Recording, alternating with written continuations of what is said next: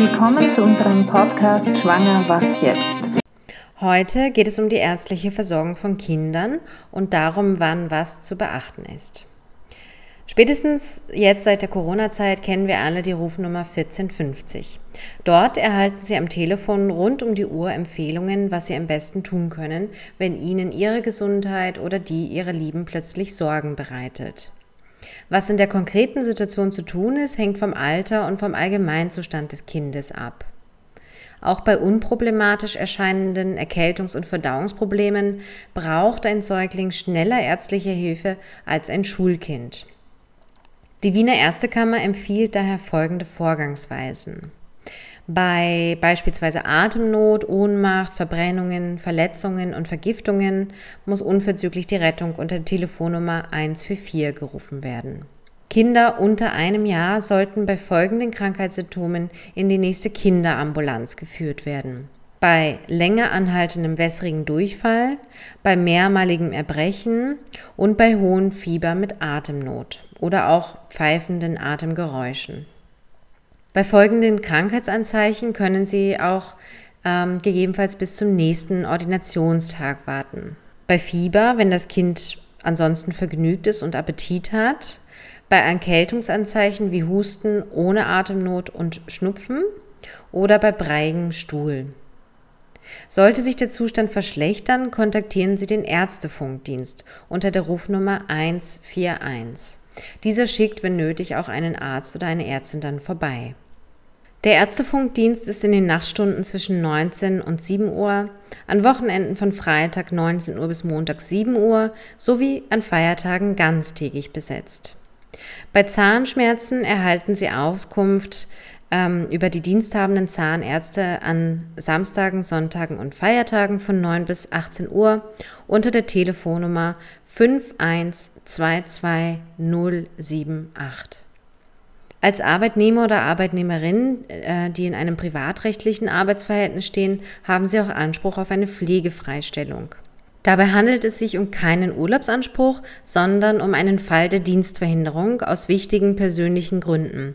Und zwar der notwendigen Pflege eines oder einer im gemeinsamen Haushalt lebenden nahen Angehörigen. Anspruch auf Pflegefreistellung besteht innerhalb eines Arbeitsjahres höchstens im Ausmaß der Wochenarbeitszeit, und zwar Tage oder auch nur stundenweise. Benachrichtigen Sie Ihre Arbeitgeberin oder Ihren Arbeitgeber in jedem Fall sofort von der Inanspruchnahme der Pflegefreistellung und etwaiger Erweiterung. Unter bestimmten Voraussetzungen kann die Pflegefreistellung erweitert werden und über die erweiterte Pflegefreistellung hinaus kann auch ein einseitiger Urlaub genommen werden. Die gesetzliche Pflegefreistellung reicht für die Betreuung eines kranken Kindes nicht immer aus. Kranke Kinder aber brauchen Betreuung und sollen nur dann ins Spital, wenn dies aus medizinischen Gründen unbedingt notwendig ist. Es gibt zum Beispiel verschiedene Vereine, die gegen Bezahlung die Betreuung kranker Kinder in gewohnter Umgebung anbieten. Die Angebote und die anfallenden Kosten sind je nach Verein unterschiedlich. In den Vereinen Moki und KIP ist beispielsweise Mitgliedschaft die Voraussetzung für Unterstützung. Es empfiehlt sich daher, sich im Vorhinein über die jeweiligen Konditionen zu informieren. Es gibt ähm, Vereine wie die Wiener Sozialdienste, die eine Kinderbetreuung daheim anbieten und wie gesagt Moki und KIP. Weiters gibt es auch Kinderan Kinderambulanzen in der Krankenanstalt Rudolf Stiftung, ist eine allgemeine Ambulanz. Im AKH ist die Universitätsklinik für Kinder und Jugendliche. Dann gibt es natürlich das St. Anna Kinderspital im 9. Bezirk in Wien das Kaiser Franz Josef Spital mit Kinderspital, das Wilhelminenspital mit einer Notfallambulanz oder auch das Donauspital im SMZ Ost. Stillende Mütter müssen gratis ins Spital aufgenommen werden. Wird das Kind nicht mehr gestillt, so sind laut Wiener Krankenanstaltengesetz Begleitpersonen aufzunehmen, wenn dies räumlich möglich ist. Bis zum dritten Geburtstag des Kindes braucht die Begleitperson für die Aufnahme nichts zu bezahlen. Ist das Kind älter, fallen Nächtigungsgebühren an. Bei KIP finden Sie die aktuellen Begleitkosten auch in, in den öffentlichen Spitälern. Die Mitaufnahme eines Elternteils darf nicht davon abhängig sein, dass der Elternteil die Unterbringung in der, Sonderkla in der Sonderklasse zustimmt. Leisten Sie diesbezüglich keine Unterschrift, sofern Sie keine private Krankenzusatzversicherung haben. Falls Sie selbst in einer schwierigen Situation sind und schwanger oder sollten Sie eine Abtreibung hinter sich haben, können Sie sich gerne auch direkt an uns wenden. Unsere E-Mail-Adresse ist beratung.lebensbewegung.at. Sie finden uns auch im Internet www.lebensbewegung.at oder Sie können sich auch telefonisch bei uns melden unter Österreich 0043 664 2000 466.